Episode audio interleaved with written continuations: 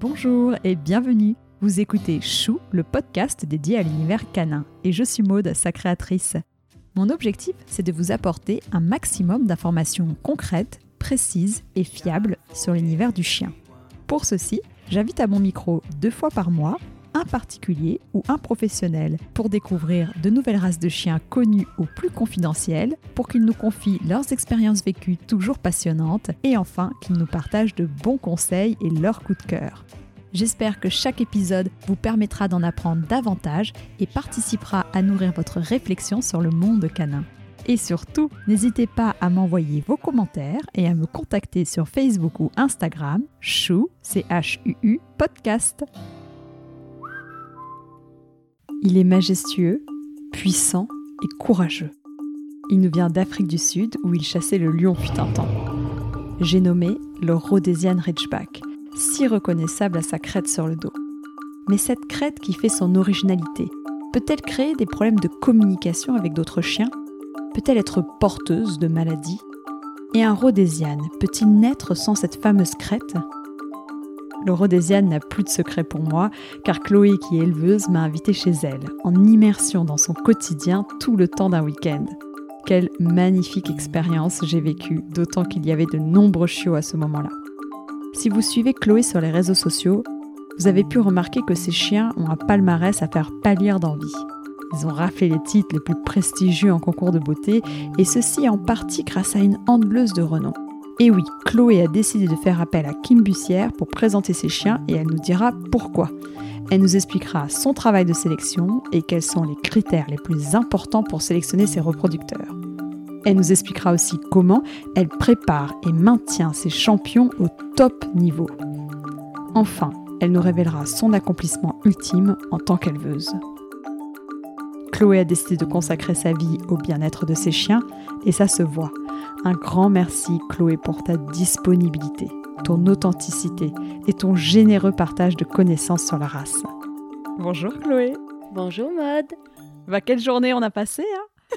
Ouais, j'ai essayé de rentabiliser ta venue. eh ben, c'était super et donc j'ai hâte de partager ça en images avec euh, tous les auditeurs. Alors est-ce que tu peux te présenter de la manière euh, dont tu le souhaites? Moi c'est Chloé, je suis une euh, cynophile passionnée et euh, particulièrement de Rhodesian Ridgeback du coup. Je suis euh, commerciale dans la vie de tous les jours et euh, à mes heures perdues, je suis peintre animalier. Mais mon monde tourne autour du fameux chasseur de lions. Et alors, tu as combien de chiens? Alors, chez moi, j'en ai deux. C'est mes deux piliers de mon petit élevage familial, donc Aslan et Elfie. Et après, euh, j'ai euh, la chance d'avoir pu confier deux chiots euh, lors de ma première portée, Kali et Rakam, qui sont chacun dans des familles, ont des vies de famille. Donc, ils viennent régulièrement chez moi, au sein du groupe, pour garder l'harmonie.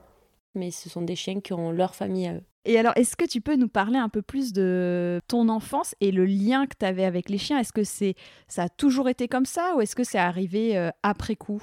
Alors, j'ai toujours grandi avec des chiens. J'ai appris à marcher avec euh, une petite labrie. J'ai passé 12 ans de ma vie avec elle. Derrière, j'ai eu un, petit corneau euh, croisé euh, berger allemand. Enfin, j'ai toujours été entourée d'animaux quels qu'ils soient. On a toujours eu des chiens à la maison. Et après, à l'adolescence, pour mes 15 ans, j'ai eu une petite York qui a partagé ben, la moitié de sa vie avec moi. Je l'ai perdue, elle avait 17 ans. Et voilà, j'ai toujours été entourée de chiens, j'ai toujours été passionnée par ça. Et tes parents aussi, est-ce que tu sais d'où ça te vient? Euh, ma maman a, toujours eu des labris, en fait, elle, quand elle était jeune. Donc, elle a toujours eu ça. Après, euh, la passion débordante comme moi, je suis la seule. Moi, tous les animaux sont bons à sauver, tous les animaux sont bons à aimer. Et ma démesure dans le chien, etc., je suis la seule. Voilà. De m'investir autant, il n'y a que moi. Mais en tout cas, j'ai toujours été entourée d'animaux. Et alors, tu disais que tu as partagé quand même 15 ans de ta vie, 17 ans de ta vie avec un, un Yorkshire, donc un tout petit chien. Et alors, comment on en est arrivé euh, au Rhodesian et comment euh, le premier Rhodesian est rentré dans ta vie et pourquoi avoir choisi le Rhodesian Donc, euh, ma York, c'était votre cas. Je l'ai eu parce que j'allais partir faire mes études. Je rêvais d'avoir mon propre chien. Et c'est vrai que c'était un chien à la fois intelligent et pratique, entre guillemets. Et on a eu l'opportunité d'avoir cette petite chienne. Mais depuis toute petite, je rêvais d'un Rhodesian et j'ai connu la race, donc euh, aujourd'hui j'ai une trentaine d'années passées, donc à l'époque c'était très confidentiel, mais ma grand-mère avait un commerce dans un petit village, et parmi ses clients, elle avait un monsieur qui avait un Ridgeback, Et elle me parlait depuis toute petite de ce chien très élégant, avec une crête sur le dos, qui chassait le lion en Afrique du Sud. Et dans mon esprit de petite fille, j'avais trois rêves. C'était mon cheval, ma maison, mon Ridgeback. Ça, c'était le but de ma vie. Je voulais un jour avoir un Ridgeback. Et ça ne m'a jamais quitté. Et euh, j'ai tout fait pour arriver à ce rêve-là. Et quand Internet est arrivé chez moi, euh, c'était voilà, c'était j'étais les premiers dans le village, etc. Je passais ma vie sur les forums, j'ai j'ai rongé tous les sites internet d'éleveurs, je, je, regardais toutes les portées, je regardais tous les mariages qu'ils faisaient, j'essayais de comprendre pourquoi, je, je, lisais tout ce qui était accessible sur le Ridgeback. Je démordais pas, un jour j'aurai mon Ridgeback. Et euh, j'ai eu plein d'opportunités. Quand j'ai commencé ma vie d'active, on m'en a proposé plusieurs, des réformes, des choses comme ça. Mais à chaque fois, je savais que c'était pas le bon moment pour moi et que j'aurais pas le, temps et, l'investissement nécessaire pour eux. Et un jour, il y a une chose dans ma vie qui a fait que j'ai décidé d'aller chercher une réforme d'élevage parce que je voulais surtout euh, avoir un ridgeback, mais faire plaisir et offrir une vie à quelqu'un. Et du coup, euh, je me suis renseignée auprès d'une amie éleveuse. Je lui ai dit, écoute, je cherche une réforme. Dis-moi si tu connais autour de chez toi. Et quatre jours après, euh, j'avais Elfie dans le coffre de ma voiture parce qu'il y a une personne qui n'en voulait plus. Et, et en fait, j'ai eu la chance de tomber sur Elfie. Et Elfie, c'est tout sauf une réforme d'élevage. C'est une chienne euh, extraordinaire. Elle avait un an quand je l'ai eue. Et elle vient d'un très bon élevage russe. Et, et aujourd'hui, ben, c'est la mère du monde. quoi. Voilà. C'est la mère de mon monde, en tout cas. Et c'est avec elle que tout a débuté. Très clair. Alors, est-ce que tu peux nous décrire dans un premier temps euh, bah, la race physiquement? C'est un chien qui est assez grand, très musculeux, très harmonieux, élégant, avec euh, des oreilles euh, tombantes, mi-longues. La robe est, on va dire, marron, mais en fait c'est fauve, ça va de fauve clair à fauve rouge. Et ils peuvent avoir le nez noir ou foie. moi j'ai les deux, donc c'est pour ça que je peux me permettre d'en parler. Après, ils ont une particularité qui est le nom de la race ils ont euh, sur le dos le poil qui est inversé et ça crée une crête avec deux couronnes et donc euh, d'où le mot Ridgeback. Très bien. Et alors à quel groupe de chiens ça appartient? Donc ça appartient au groupe 6, donc les chiens courants. Donc c'est un chien de chasse qui servait à la base en Afrique du Sud, d'où il est originaire, euh, à chasser le lion, entre autres. Donc après c'était le lion, le jaguar. Mais donc c'était un chien de chasse ou un gardien d'esclaves. Ok, au niveau de son poids? Le poids pour les mâles, c'est environ 36 kg selon le standard. Pour les femelles, c'est 32. Et la taille, pour les mâles, c'est 63 à 69. Et pour les femelles, 61 à 66 cm. Donc, euh, pour exemple, moi, ça m'arrive mi-cuisse. Et tu fais combien? 1m70. D'accord, ok. Euh, au niveau des couleurs, tu as dit euh, c'était une couleur C'est uniforme, marron, et ils doivent avoir du mélange de poils c'est-à-dire qu'il doit y avoir des nuances dans la robe de marron. Ils ne doivent pas être unicolores, c'est-à-dire que ça ne doit pas être un, marron uni euh, sans reflet, sans relief, sans C'est ça, on a l'impression de loin que du coup, ils sont vraiment unis, mais pas. Ouais, exactement. Alors, on parlait de la crête. Est-ce qu'il y a des chiots qui naissent sans crête? Alors oui, ça arrive. Ça s'appelle des ridgeless. Et c'est possible parce que c'est génétique. Donc, euh, on peut avoir des reproducteurs avec une crête parfaite qui font naître des chiots sans crête. Il y a des tests génétiques Exactement. Euh, depuis peu, il existe des tests génétiques pour euh, tester si le chien est porteur sans homozygote sur le ridge ou hétérozygote sur le ridge, etc. Et donc, ça permet de faire des mariages en fonction pour éviter ou non d'avoir du ridgeless. Donc, il y a des gens qui veulent absolument pas de ridgeless, donc ils font des mariages que 100% crête. Et pour éviter d'avoir le sinus dermoïde qui est la maladie du Ridgeback. Dont on va parler plus tard. Mais ces Ridgeless, est-ce qu'ils sont confirmables? Alors non, les Ridgeless ne sont pas confirmables parce que aujourd'hui le standard de la race, c'est en plus dans tous les points physiques, de taille, de poids, de tête, etc. Il y a la crête et la crête du coup que j'ai pas détaillé tout à l'heure, c'est qu'elle doit partir de derrière les épaules, elle doit arriver jusqu'au niveau des hanches et elle est composée de deux couronnes à sa création derrière les épaules. Il faut que les deux couronnes soient symétriques, il faut que les deux couronnes soient alignées, et il n'en faut pas une de plus, pas une de moins. C'est deux couronnes plus la crête. Et donc, si le chien n'a pas ça, il n'est pas confirmable. D'accord, très clair. J'ai entendu qu'il y aurait moins de problèmes de santé pour les ridgeless que ceux qui naissent avec la crête. Vrai ou faux? Je suis pas vétérinaire, mais en effet, normalement, il y a moins de risques. Après, ce qu'il faut savoir, c'est que le sinus dermoïde, l'humain peut en avoir, d'autres races de chiens peuvent en avoir. C'est un fait.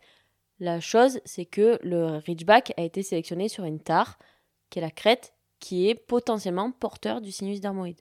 Donc ça, voilà, faut pas le sous-estimer. Donc euh, oui, il y a des gens, par exemple, qui contactent les éleveurs en disant, moi, je veux un ridgeless pour m'éviter le sinus dermoïde. Donc des particuliers. Des particuliers. Des gens qui veulent un aspect physique, un comportement, un chien qui leur correspond, mais qui, n'ont, qui se fichent de la crête. Moi, au quotidien, ma crête, j'y fais même plus attention.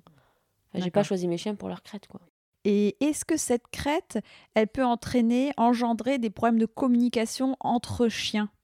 Alors ça, c'est une rumeur. Il y a beaucoup de gens qui disent ça.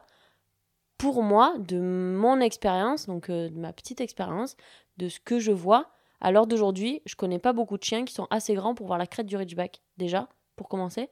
Et je pense qu'il y a des millions d'autres signaux chez les chiens avant la crête. Donc c'est-à-dire que y a, ben, vous l'avez vu pendant la balade, vous l'avez vu au sinon, il y a la crête d'excitation. Même mes chiens, ils ont une crête qui est totalement différente quand ils sont contents, quand ils sont excités, etc. de leur crête euh, du quotidien. Et puis il y a tellement de mimiques, de babines, d'œil, d'oreilles, de queue, etc. Sincèrement, je pense que la crête n'empêche pas le chien de se faire comprendre des autres. Et cette autre crête, c'est vrai, je l'ai vue et je la, je la connaissais pas. Elle se situe où et elle est comment? Mes chiens, quand ils sont excités, ou heureux, ou etc., ils ont sur les fesses, ça fait comme un petit triangle à rebrousse-poil. Et après, quand c'est vraiment de la grosse excitation ou de la grosse colère, ça prend, t'as tout le dos qui remonte et autour de leur crête, t'as le poil à rebrousse-poil autour de la crête. Mais vraiment, euh, l'excitation euh, basique, ça fait un petit triangle aux fesses. Toi, tu le vois sur ces deux chiens, mais aussi sur Rakam et. Oui, ah oui, oui. Sur tous les rhodésianes Tous les rhodésianes que je côtoie, je le vois. Bon, bah, c'est quelque chose qui est propre aux rhodésianes, c'est drôle. On fera une petite euh, vidéo, mes chers chouchous, pour vous montrer. Et alors, est-ce que tu peux bah, nous en dire un peu plus sur ses origines? On a un petit peu compris que du coup, bah, il chassait le lion en Afrique, mais vas-y, donne-nous plus de détails. Donc le rhodésian, il faut savoir que c'est la seule race issue, enfin autochtone issue de l'Afrique du Sud. C'est aujourd'hui, c'est la seule qui existe. Et en fait, c'est tout simplement le peuple Otanto euh, d'Afrique du Sud avait un chien très primitif avec lequel il chassait le lion, etc. Et quand les colons sont arrivés, ben déjà c'est un chien qui leur faisait très peur parce que c'était un chien qui était quand même pas très sympathique et pas vers l'humain. Et ils se sont dit quand même il chasse bien, donc, on va essayer d'en faire quelque chose avec nos chiens. Donc, ils sont arrivés avec leurs chiens à eux. Ils l'ont croisé avec des chiens ben, de type européen qu'on trouvait sur le continent.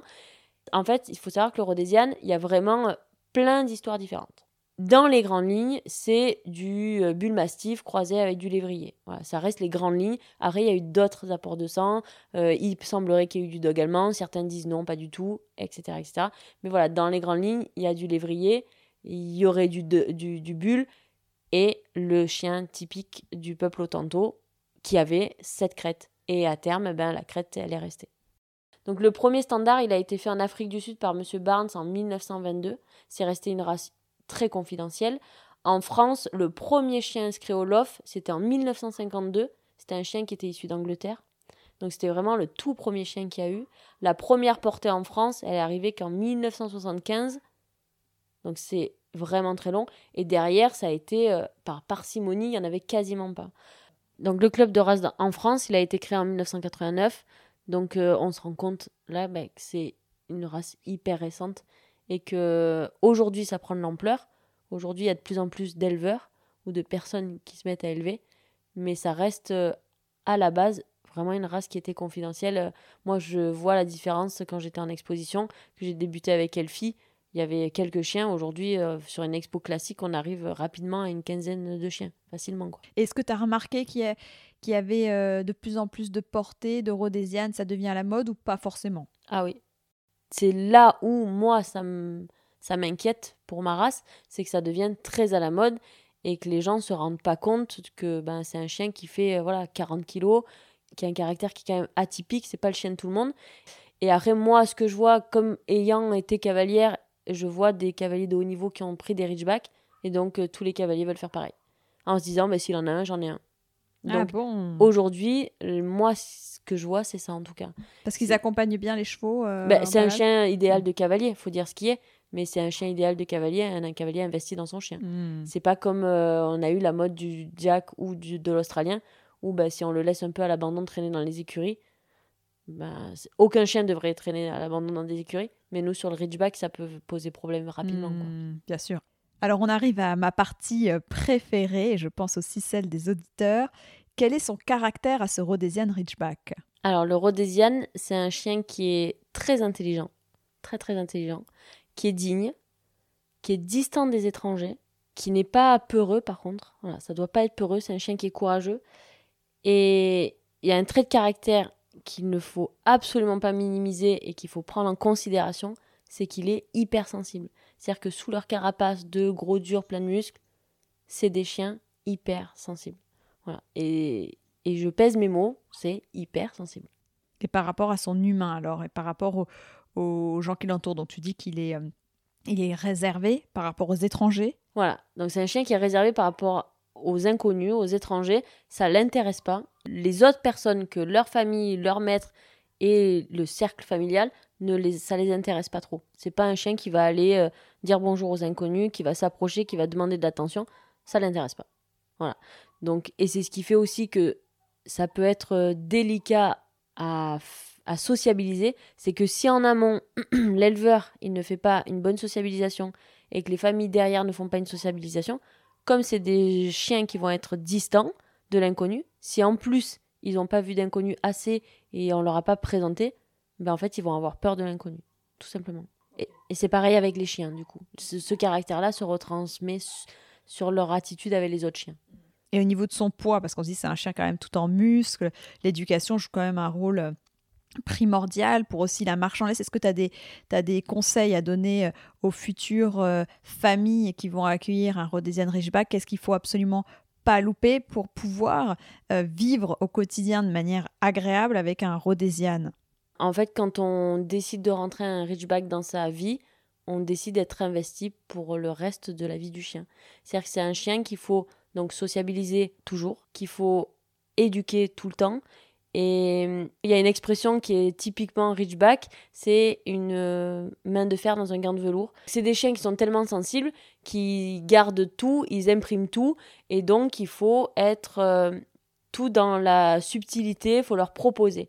Donc euh, il faut être investi dans le temps et dans le travail avec son chien moi, je sais que je travaille beaucoup sur la récompense. C'est-à-dire que moi, je travaille pas sans salaire, donc mes chiens ne travaillent pas sans salaire. C'est-à-dire qu'ils n'ont pas tout le temps une friandise quand ils font quelque chose, mais régulièrement, ils savent qu'ils vont avoir une friandise.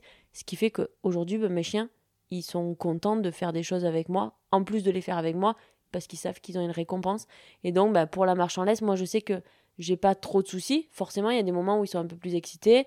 Quand on débarque en ville, ils sont un peu plus excités parce qu'il y a plus d'odeur, donc ils vont tirer un peu plus fort mais il leur faut 5 minutes. Une fois qu'ils ont, je les ai laissés sentir, etc., ils se refixent sur moi. Et bah, du coup, tu l'as bien vu, c'est que une fois que l'excitation primaire est passée, bah après, ça roule, tout est normal. Mais euh, voilà, je les félicite souvent. Je suis tout le temps dans le, euh, dans le positif avec eux, à me dire, à leur dire, là, c'est bien ce que tu fais. Là, je suis contente. Voilà, je, je, sais que moi, je fonctionne comme ça avec mes chiens. Et il y a beaucoup de choses au quotidien, dans mes balades, etc., où j'ai pas eu besoin de leur apprendre. En fait, c'est la répétition. C'est-à-dire que le tu attends, j'ai répété 12 fois parce qu'à cet endroit, il y avait tu attends. Donc, ils ont vu qu'une première fois. Bah, après, le tu attends, j'ai pu le faire ailleurs parce qu'ils avaient assimilé que le tu attends ici, il y avait le tu attends là-bas, etc. Le stop, c'est pas des choses où j'ai, où j'ai travaillé mes chiens régulièrement sur cet exercice. Non, c'est au quotidien, en faisant, en répétant et en répétant ben, avec euh, bienveillance et avec joie. Et tout, tout ce qu'ils proposent, tout ce qu'ils font de bien, ou s'ils proposent un, un, exercice d'eux-mêmes, je les félicite toujours. Et je suis dans l'exagération de la félicitation. Et ils, sont, euh, ils apprécient ce genre de choses mmh. parce qu'ils aiment leur maître et ils aiment faire plaisir quand même à leur maître. Mais c'est vrai que euh, je trouve qu'avec des chiens de 40 kilos, avec cette force, une bonne intégration de la marche en laisse, c'est primordial, quoi. C'est primordial. Mais moi, du coup, pour mon expérience à moi, c'est que justement, j'ai commencé, en fait, je vivais au fin fond de la forêt, j'étais toute seule, et la seule fois où ils voyaient une laisse, c'était en expo. Et là que j'ai déménagé, où je suis, ben, j'ai une petite route devant chez moi, mais ça reste une route, j'ai été obligée de leur réintégrer la laisse. Et en fait, aujourd'hui, quand je conseille aux gens, apprenez à vos chiens à marcher en laisse, sociabiliser fort vos chiens, c'est parce que moi-même, en fait, personne m'a aidé, personne m'a accompagné. Je me suis retrouvée un peu toute seule et j'ai fait des erreurs qui aujourd'hui, donc ça va, les chiens, t'as bien vu, tout va bien. Mais aujourd'hui, j'ai dû faire du travail derrière pour euh, les réhabituer à un autre mode de vie, pour, les, pour gérer certaines réactions qu'ils avaient parce que j'avais pas fait le travail en amont, parce qu'on m'avait pas prévenu. On m'avait pas dit attention, là, il va se passer ça, il va se passer ça. Donc aujourd'hui, je sais que quand j'ai des gens qui me contactent et qui me demandent, ben, je prends pas de pincette, je leur explique comment c'est, je leur explique comment un ridgeback et je leur dis, mais ça, tous les éleveurs du monde, pour toutes les races, devraient le faire. On devrait apprendre à nos chiens à vivre toutes les vies possibles. Parce qu'on ne sait pas de quoi est fait demain. Et voilà, moi je me retrouve, j'étais en forêt, là où je me retrouve, je suis en bord de petite ville. Et je sais pas, peut-être qu'un jour euh, je serai re au fin fond du désert, on n'en sait rien. Mais il faut que notre chien il soit pas choqué le jour où on change de vie. Avec du recul, tu te dis que tu aurais aimé peut-être plus les habituer à la ville, par exemple? Ben, Par exemple, là depuis qu'on est là, c'est euh, une obligation dans mon système de vie. Je les emmène régulièrement à la ville parce que je considère que c'est pas un besoin. Parce que, alors d'aujourd'hui, j'ai pas besoin d'aller en ville, mais je me dis que potentiellement demain, je pourrais habiter en ville. Voilà, il faut pas que ce soit un calvaire. Exactement. Ouais, c'est très bien de le préciser. Et vis-à-vis de son caractère, de son tempérament, euh, qu'est-ce que tu peux nous dire euh, de plus? Donc moi, ce que j'apprécie chez le Ridgeback, c'est que c'est un chien où demain on lui dit viens on va courir un marathon, il va courir un marathon. Demain j'ai le pied dans le plat, je lui demande de rester couché, ça va lui coûter mais il va rester couché. Donc et ça c'est ils ont une adaptabilité qui est assez incroyable. C'est des gros chiens, mais ils savent se mettre dans un coin et attendre, ils savent se faire discret et pour moi, ça vaut tout l'or du monde. Dans mon caractère, il me fallait un chien qui sache se poser, qui sache quand ça s'arrête, ça s'arrête, quand ça redémarre, ça redémarre. Et c'est des chiens, quand euh, moi, les miens, je prends les colliers pour aller balader. Il y a deux secondes, ils étaient en train de dormir. Je prends les colliers, ils sont en roue arrière. C'est la joie internationale. J'ai l'impression qu'ils ont gagné au loto, quoi. Et pourtant, je les balade plusieurs fois par jour. Alors, on parle de balade. Les dépenses physiques de ce chien, qui est quand même dans la catégorie des chiens de chasse. Qu'est-ce que tu peux nous dire euh, Qu'est-ce que tu regardes justement quand euh, euh, des futures familles veulent réserver des, chiots chez toi? Est-ce que c'est un critère de savoir si la future famille va être très active, va faire des randonnées, être très sportif Est-ce que c'est un critère pour toi de sélection pour la, famille que tu vas avoir? Ah oui, pour moi c'est primordial. Moi dans ma sélection, j'ai pas de critères d'âge ou de situation professionnelle ou de lieu, etc. Moi, ce qui importe, c'est que les gens soient disponibles, que quand ils sont chez eux, ils soient disponibles pour le chien. Parce que par contre, on va pas se leurrer, euh, on peut pas confier des ridgebacks qu'à des gens qui travaillent pas, c'est pas possible. Donc en fait, c'est juste que il faut euh, leur permettre quand on est là d'avoir les dépenses nécessaires physiques et mentales. Donc moi, je travaille. Donc le matin, je me lève une heure plus tôt, je vais promener mes chiens. Ils ont droit à une promenade en libre. Donc après, euh, certaines fois, je les balade tout seul pour qu'ils aient leur balade seul. Après, certaines fois, je les balade à deux. Voilà, j'alterne. Je fais en sorte qu'ils aient des dépenses le matin. Je pars travailler. Quand je peux, je rentre le midi. Si je rentre le midi, je les promène. Des fois, je mange pas pour eux les promener. Et après, le soir, je rentre. La première chose que je fais le soir, comme la première chose que je fais le matin en me levant, c'est je vais promener mes chiens. Qu'il pleuve, qu'il vente, qu'il neige, je promène mes chiens. Et parfois, même quand je rentre, je leur fais faire des exercices. C'est des trucs tout bêtes, mais je leur propose des choses. Quand je suis là, je suis là pour mes chiens et ils ont besoin de ça, ils ont besoin de sentir. Ils ont... C'est des chiens de chasse, c'est des, chiens de recherche au sang. Donc aujourd'hui, ils ont besoin de se, servir de leur nez et ils ont besoin de, bah, de trotter sur des longues distances. Ils ont besoin de se dépenser, de fouiner, de pister. Et d'être, d'être, j'ai envie de préciser, d'être libre. Exactement. En fait, moi, je dis toujours aux gens, si t'es pas prêt à répéter trois fois à ton chien. Si t'es pas prêt à le laisser partir, ne plus le voir pendant 5 minutes, 10 minutes, ne prends pas un ridgeback. Et en fait, ne prends pas un chien de chasse, tout court. Je sais que les endroits où je les lâche, je fais en sorte que ce soit pas dangereux pour eux. Après, on n'est pas à l'abri pour leur permettre ça.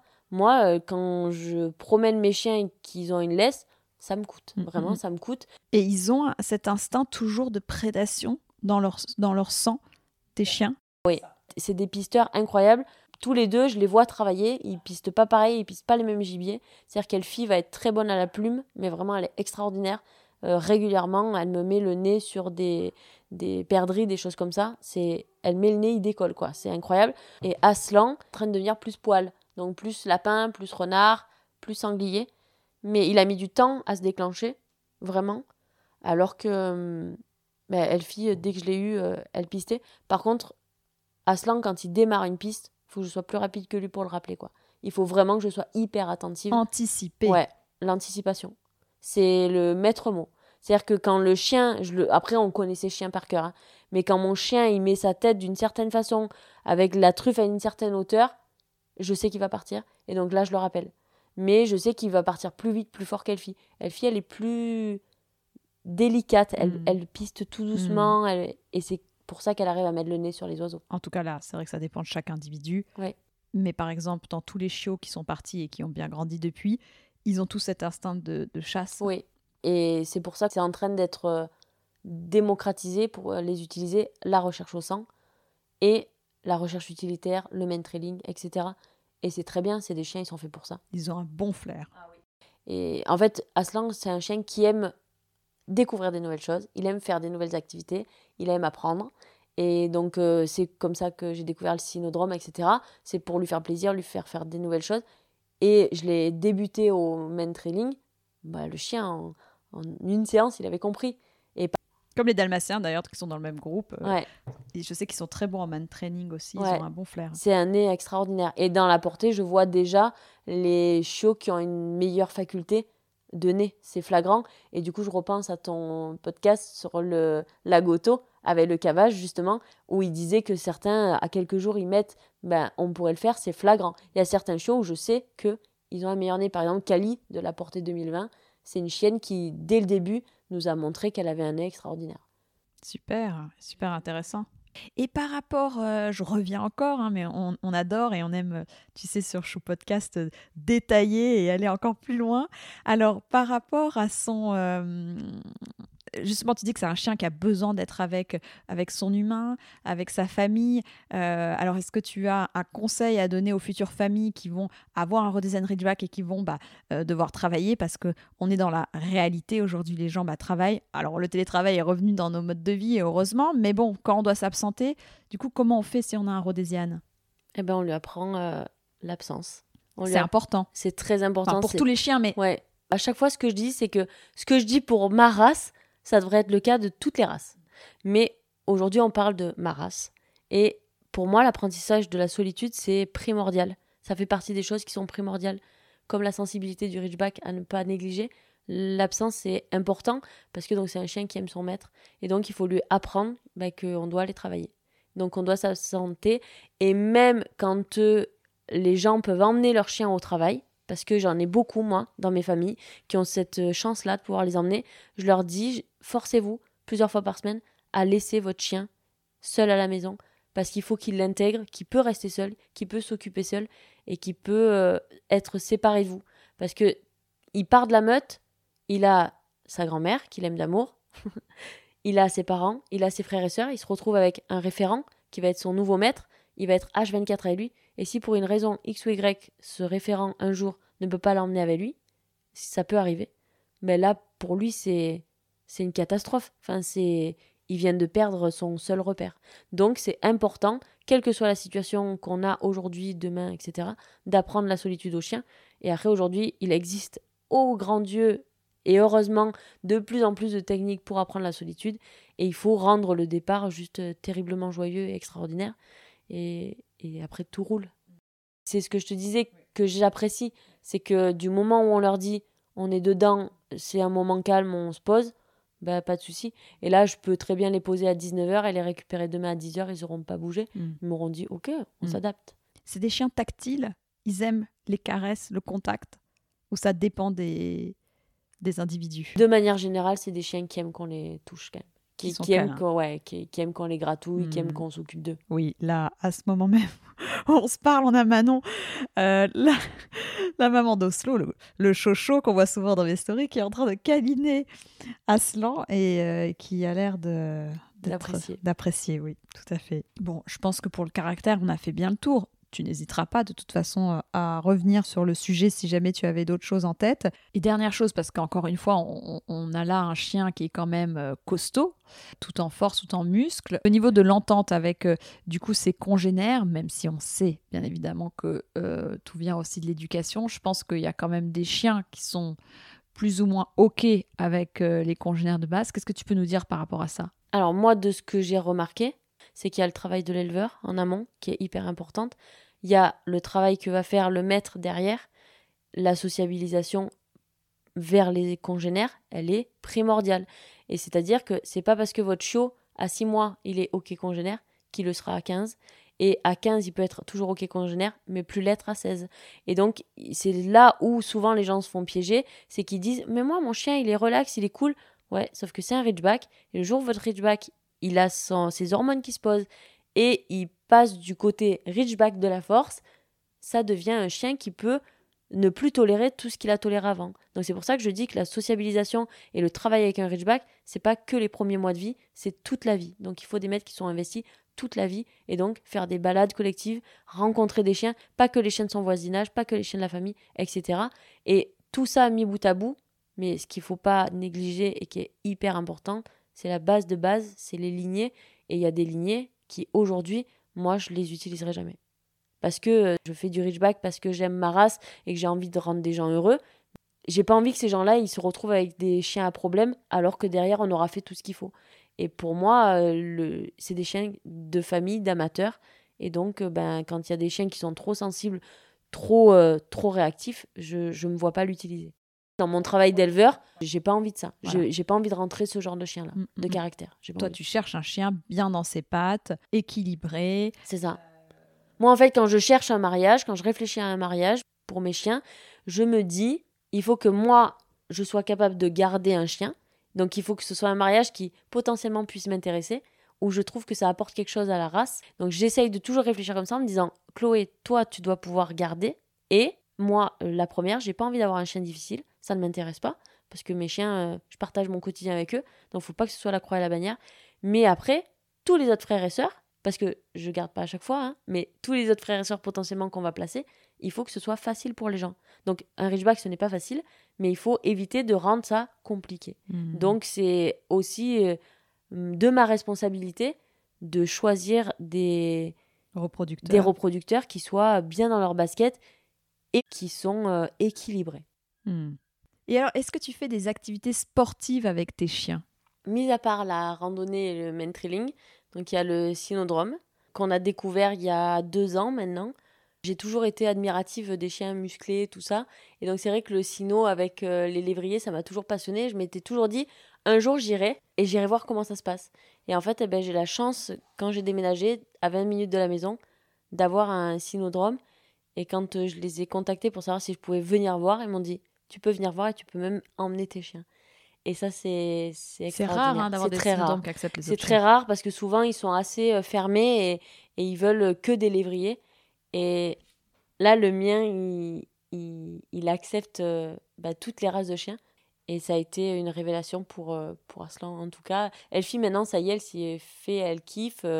Kali aussi. Mais Aslan, c'est vrai que pour lui, c'est son exutoire. Voilà on rappelle, un synodrome, c'est là où on fait courir les chiens. Exactement, pardon. Euh, et, oui, on voit que dès qu'il arrive du coup euh, sur l'endroit, enfin l'endroit au synodrome, il est excité euh, au possible. Ouais, en fait, au synodrome, à la base, j'y allais pour moi parce que pour mes yeux, mon côté artiste était un peu subjugué par la beauté des chiens en plein effort, etc.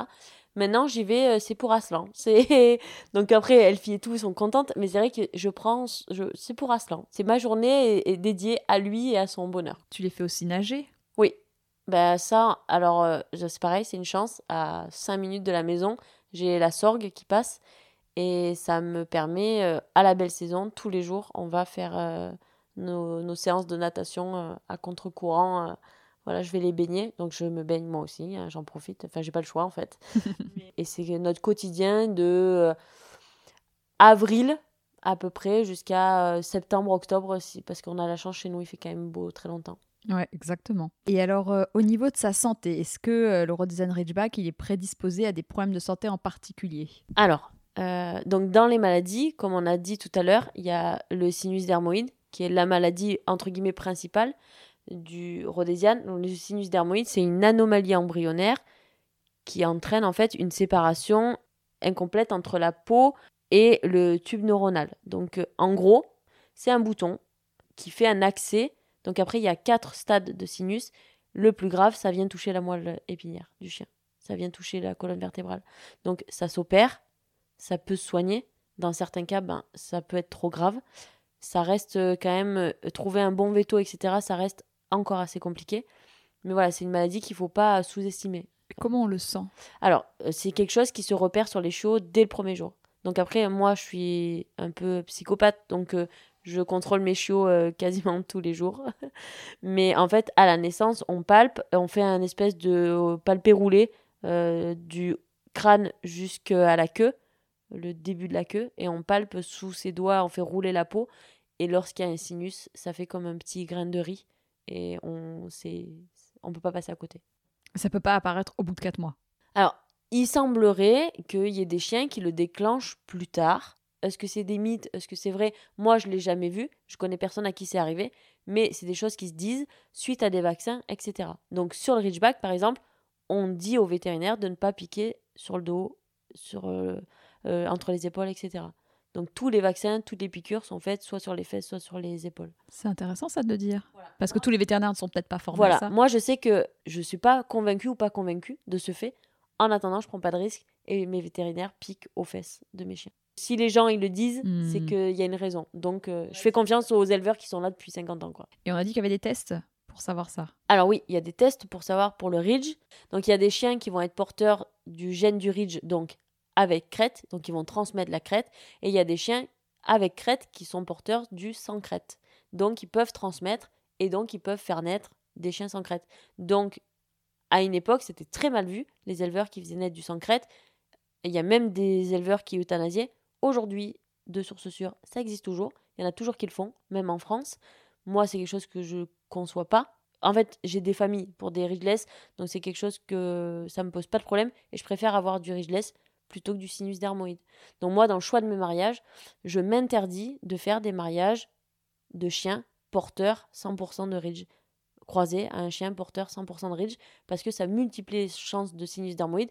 Et moi éthiquement parlant déjà en faisant un mariage de ridgeback on n'est pas sûr de pas avoir des chiens avec le sinus dermoïde. Donc je ne me vois pas moi sciemment me dire je fais ce mariage là et potentiellement je vais rendre des chiots malades je vais rendre des familles malades et je vais me rendre moi malade et comment on fait quand on est particulier, qu'on arrive chez l'éleveur et on veut être sûr que notre chiot, il n'a pas le sinus. Est-ce que on peut le, est-ce qu'on peut cette maladie, est-ce qu'on peut le, l'éleveur peut le cacher? Oui, ça arrive. Pour le coup, moi, je connais quelqu'un à qui c'est arrivé, qui a pris sa chienne chez un éleveur et l'éleveur lui a caché la vérité. Et cette chienne, elle avait deux sinus. Mais donc cette personne-là, malheureusement, elle ne savait pas qu'il y avait cette maladie qui existait. Donc elle est partie avec sa chienne et elle s'est juste dit oh ben elle a des petits boutons. Et en fait, en se renseignant et en regardant, ben elle s'est rendue compte que sa chienne était malade. Et alors pour éviter ça, qu'est-ce qu'il faut que la personne demande à l'éleveur? Ben Déjà, rien n'empêche de palper le chiot quand on y est. Enfin, ça va être votre chiot, donc vous avez très bien le droit, vous lui faites pas du mal, vous lui palpez la peau, lui ça lui fait un massage. Donc vous pouvez palper le chien, ça va du haut du crâne jusqu'au début de la queue, voire au milieu de la queue s'il a assez de peau. Enfin, voilà. Et vous faites votre palpé roulé, euh, vous tâtez votre chien, quoi. Ça va être votre chien, ça va être votre partenaire, donc vous avez le droit de le caresser. Donc euh, il faut pas hésiter à faire ça. Après, euh, un éleveur correct vous le dira, fera opérer le chien. Et si jamais ça apparaît un peu plus tard, il vous accompagnera dans la démarche. Mais donc en amont de ça, on ne peut pas demander des tests, de savoir si les parents sont porteurs du sinus dermoïde. Aujourd'hui, le test du RIDGE n'est pas obligatoire. C'est-à-dire que euh, ça a été créé il n'y a pas longtemps, donc ça devient une démarche où les, les reproducteurs, etc., le font de plus en plus pour réfléchir à leur mariage. Alors en fait, il y en a qui le font pour euh, surtout faire plus net de ridgeless, et donc ils s'en foutent du sinus. Donc il y en a qui font ces mariages-là. Donc moi, perso, dans ma façon de voir les choses, c'est pas correct. Enfin, c'est pas ma façon de voir les choses. Mais après, il y a moi par exemple, je sais que là, euh, dans mes chiens, j'ai une femelle qui est porteur du Ridge 100%. Donc euh, c'est grossier ce que je dis, mais c'est pour euh, que les gens comprennent. Donc elle est porteuse de ça. Donc je sais qu'aujourd'hui, je recherche des mâles qui sont porteurs du ridgeless. Parce que cette chienne-là, je ne la marierai pas à un chien qui est 100% porteur du ridge. Parce que si on fait 200% du ridge, il y a plus de chances d'avoir cette maladie de sinus Exactement. Donc moi, dans ma recherche, c'est important de chercher un chien qui n'est pas, qui n'est pas 100% euh, ridge. Ce que vous pouvez demander à votre éleveur, c'est est-ce qu'il a fait tester le ridge du chien? Donc, en fait, un chien qui est 100% ridge, en fait, ça se traduit euh, R, R, les deux majuscules. Donc grand R, grand R. Un chien qui est porteur du ridgeless, ça va être grand R, petit r. Donc en fait, si vous faites un mariage grand R, grand R avec un grand R, grand R, vous avez zéro ridgeless qui vont naître. Par contre, vous multipliez de façon importante le risque de sinus dermoïde. Si vous faites un mariage grand R, grand R marié à un grand R, petit r, vous avez 5% de chance d'avoir du ridgeless et quasiment pas de chance d'avoir du sinus dermoïde. C'est intéressant ça. Très... Moi, je sais que ça, c'est le, mi... c'est le maximum que je fais comme mariage, que je recherche. Et après, si vous faites un grand R petit R avec un grand R petit R, vous multipliez par 25% les chances d'avoir un ridgeless, mais par contre, c'est quasiment à zéro la chance d'avoir un sinus dermoïde.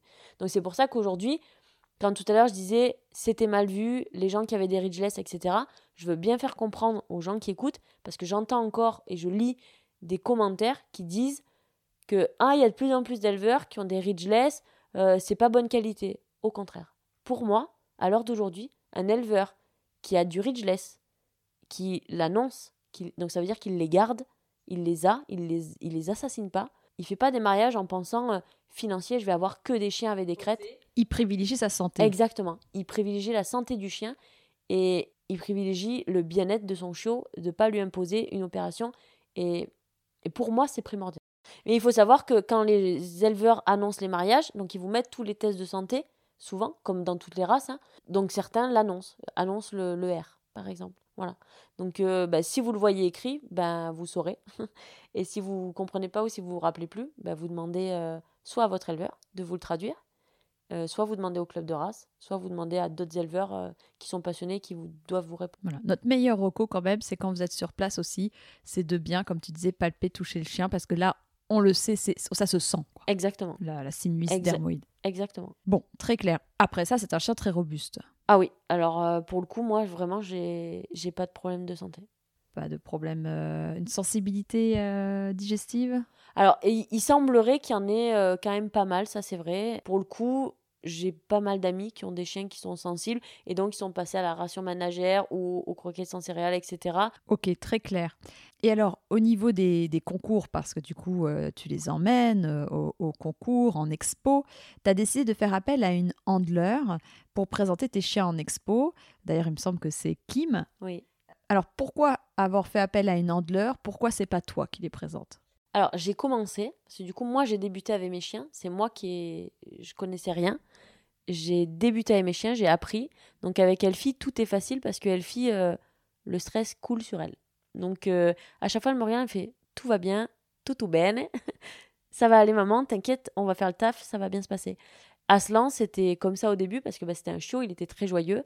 Et en fait, Aslan, je suis quelqu'un qui, moi, suis hypersensible. Aslan est hypersensible. Et on s'est retrouvés au moment où j'avais vraiment envie de valoriser mon chien. J'avais vraiment envie que l'éleveuse soit fière de moi. J'avais vraiment envie que le, le, propriétaire de son père soit fier de moi. Donc, je voulais que mon chien, il, soit bien présenté. Et en fait, j'ai commencé à monter en pression et j'ai failli péter mon chien. Sincèrement, il avait plus envie d'aller en expo. C'était. Euh, j'exagère quand je dis qu'il avait plus envie d'aller en expo, mais en tout cas, je sentais qu'il n'y avait plus le même plaisir. Et donc, je me suis dit, là, Chloé, tu arrives à un stade où ta sensibilité est en train d'être euh, trop importante. Donc, il faut que tu trouves quelqu'un pour t'aider. Et aujourd'hui, on a la chance d'avoir des gens dont c'est le métier. Les premières expos que je faisais, comme euh, j'étais dans le. On est souvent dans les rings un peu tous rapprochés, je voyais souvent une petite nana avec ses chiens, elle les aimait, et je la voyais qu'elle prenait les chiens des autres et qu'elle les aimait tout autant. Et je me suis dit, ça, c'est une nana bien. Je l'ai suivie, j'ai continué à regarder ce qu'elle faisait. Et le jour où je me suis décidée à prendre mon courage à me dire, bon, allez, Chloé, ça suffit, confie ton chien, fais confiance à quelqu'un, ben, j'ai appelé Kim. Et le feeling est passé tout de suite. La première fois que j'ai emmené mon chien, elle a pris le chien. C'était euh, tout de suite, euh, au bout de sa laisse, c'était un champion du monde, quoi. C'était incroyable. La fusion a été incroyable. Et Aslan, aujourd'hui, il regarde Kim avec les yeux de l'amour. Il est vraiment euh, en admiration devant elle. Et, et j'adore chez Kim, c'est que quand mes chiens, il y a quoi que ce soit, c'est comme si c'était les siens. Quand mes chiens, ils gagnent, ben, c'est sûrement la seule handler au monde qui se met à pleurer. On a une vraie relation qui est devenue amicale avant d'être professionnelle parce que le Covid est intervenu, donc on est devenus amis finalement avant de travailler ensemble. Mais elle a une vraie relation avec les chiens qui est extraordinaire. Tous ses chiens de clients, elle est extraordinaire et elle les estime tous vraiment beaucoup. Ça lui est important de rendre les chiens heureux, de rendre les maîtres heureux et de faire attention à leur bien-être. Et ça, pour moi, c'est primordial. Je confie pas mon chien à quelqu'un qui fait pas attention à mon chien. Et alors, quel est pour toi, en tant qu'éleveuse, l'accomplissement ultime? Aujourd'hui, j'ai la chance incroyable d'avoir eu des résultats qui sont... Euh, en fait, les résultats dont je rêvais, je les ai eus. Alors, déjà, on va commencer par ça. Qu'est-ce que tu as obtenu comme titre avec tes chiens? Là, aujourd'hui, sur ma première portée, j'ai Rakam. À 9 mois, est devenu jeune champion du monde. Quelques mois après, il est devenu jeune champion d'Europe. Et là, cette année, il a fait le doublé. Il est à nouveau jeune champion d'Europe. Et il est euh, déjà multi-jeune champion euh, dans des pays. Donc maintenant, il commence sa carrière en adulte. Donc c'est là que ça va être important. Parce qu'on le sait, un jeune chien peut être très prometteur et avoir une carrière qui décolle pas du tout en adulte. Mais ça n'empêche qu'aujourd'hui, les résultats qu'il a eus, on m'aurait dit ça, j'aurais signé tout de suite. Donc c'est assez extraordinaire. Avec Elfie, c'est extraordinaire. On a débuté ensemble. Enfin, elle gagne le club de race en France. C'est quand même le, le concours euh, qu'on a, nous, dans le club de race. Donc c'était extraordinaire. C'est un de mes plus beaux souvenirs. En vrai, ça paraît incroyable quand euh, on a un chien qui a gagné la mondiale. Mais là, moi, pour moi, c'est mon meilleur souvenir. Et pourquoi? Parce que c'était beaucoup d'émotions. Enfin, avec Elfie, il y a, y a toute cette histoire. Il y a il y a toute cette relation, tout ce que j'ai traversé avec elle, parce que on m'a beaucoup mis de bâton dans les roues et on m'a beaucoup cherché les ennuis. Et donc, quelle fille, c'est la prunelle de mes yeux. Et venir au club de race, gagner mon groupe, c'est déjà extraordinaire, ma classe. Ce jour-là, je valide mon titre de championne de France. Et derrière, elle est élue meilleure rhodésienne de l'exposition par une juge internationale, Afrique du Sud, éleveuse de rhodésienne. C'est le Saint Graal. Aujourd'hui, ma chaîne, elle m'a offert le Saint Graal. Et donc ça, c'est voilà, ça c'est extraordinaire. Pour moi, l'accomplissement, bah déjà, voilà, c'est que j'ai des familles qui soient heureuses, que j'ai des chiots qui soient heureux et épanouis. Et après, en termes de reconnaissance euh, d'exposition, ce serait que des chiens issus de mon affixe, donc euh, issus de mère of Liltofi ou de père of Liltofi, aient des titres prestigieux et soient reconnus sur la scène internationale ouais, ce sera vraiment une, consécration. Parce qu'aujourd'hui, Aslan, ce qu'il réalise, je suis trop heureuse. Elfie, ce qu'elle réalise, je suis trop heureuse. Mais en fait, aujourd'hui, Rakam, c'est le Saint Graal, entre guillemets. Mais Rakam, il est issu de deux chiens dont c'est des éleveurs avant moi qui ont travaillé. Et c'est pour ça qu'aujourd'hui, je suis très reconnaissante de ce qui m'arrive. Parce que je sais que les gens avant moi ont fait du bon travail. Donc, certes, moi, j'ai choisi mes chiens. Enfin, Elfie, c'est le destin qui m'a mis. Mais Aslan, je l'ai choisi. J'ai fait leur carrière. J'ai fait deux des champions. J'ai fait deux des chiens équilibrés. On a choisi Rakam, ils étaient six frères et sœurs. On a choisi Rakam avec Kim. On les a, on l'a emmené, on a, on l'a préparé et, il a eu ce qu'il a eu. Mais aujourd'hui, certes, il porte le nom de mon élevage, mais en amont, ses parents, c'est d'autres éleveurs qui ont fait du bon travail. Et voilà, mon rêve, c'est que derrière les autres générations aient des beaux résultats et que ce soit ben, mes lignées, mon affixe, qui soit à l'origine de ça. Je comprends. Ouais. Alors, pour être sûr de ne rien manquer sur la race, on va faire le petit rituel. Je vais te poser quelques questions rapides et tu me répondras d'accord ou pas d'accord. Solide au niveau de sa santé. D'accord. Pot de colle. D'accord. Gourmand. Archi d'accord. Sportif. D'accord. Avenant envers les humains. Pas d'accord. Facile d'entretien. Très d'accord. Est-ce que tu as un coup de cœur à partager qui peut être une adresse, un livre ou une personne que tu souhaites mettre à l'honneur? Alors, il y a un livre que je trouve euh, vraiment génial. C'est écrit par euh, Timmy Ralph. Euh, ça a été traduit en français par Corinne Le Bourris, que je connais très bien, qui est quelqu'un de chouette. Et c'est l'Eurodesian Ridgeback dévoilé. Et c'est très complet, c'est facile à lire, c'est imagé avec plein de photos. Enfin, c'est vraiment. c'est un très bon livre. Et ce qu'il faut savoir, c'est que Timmy, c'est une juge qui n'a jamais élevé parce qu'elle s'interdit d'élever une race qu'elle juge pour ne pas se faire euh, compromettre l'œil, on va dire, et en gros pour rester objective. Et par contre, elle a jugé des gros événements, elle a jugé des très bons chiens et elle est vraiment en toute objectivité dans tous ces critères et dans toutes ces critiques et, euh, et explications du standard. Elle est très juste. Et on le trouve où ce livre? Alors, euh, vous pouvez le commander donc sur internet, donc euh, via Corinne pour le, la version française. Et après, en, en, en second et troisième coup de cœur, il y a les deux nanas, les deux petits artisans avec qui je travaille depuis euh, maintenant plus d'un an pour la première et, depuis quelques temps pour la seconde, mais où je trouve ça important en fait, moi, dans mes kits etc., et dans ma vie du quotidien, de faire travailler des, des artisans, parce que moi-même, en tant que peintre, je sais que c'est difficile, et quand on a des bons français qui travaillent, il ben, faut en parler. Et donc il y a Jill Navy Création, donc Alex, avec qui euh, je fais faire beaucoup de choses, j'ai fait mes paniers à jouer, j'ai fait euh, mes pochettes chiots là cette année pour les kits chiots. Magnifique. Ouais. Et en fait, c'est une nana. Euh, vous arrivez avec un projet dessin, elle vous redessine votre animal et elle vous la pose sur des millions de supports, sur des tasses, sur des sacs, des tote bags. Et ça, c'est quand même extraordinaire. C'est 100% personnalisé. En fait, il y a que votre imagination qui, qui la bloque. Et, euh, et après, il bah, y a Terra Dog Création. Donc c'est Anaïs et elle me fait mes colliers. C'est des colliers en biotane. Et pareil, elle a un choix absolument incroyable. Et pour le coup, moi, je suis une vraie testeuse parce que mes chiens, quand ils, ils, ils mettent les colliers à rude épreuve, et on a usé des colliers en cuir très réputés. Et aujourd'hui, euh, ben, le Terradog, il, il bouge pas et elle fait du bon travail. Et bah, très bien, on mettra les liens. Merci pour ces bonnes adresses. De rien, avec plaisir.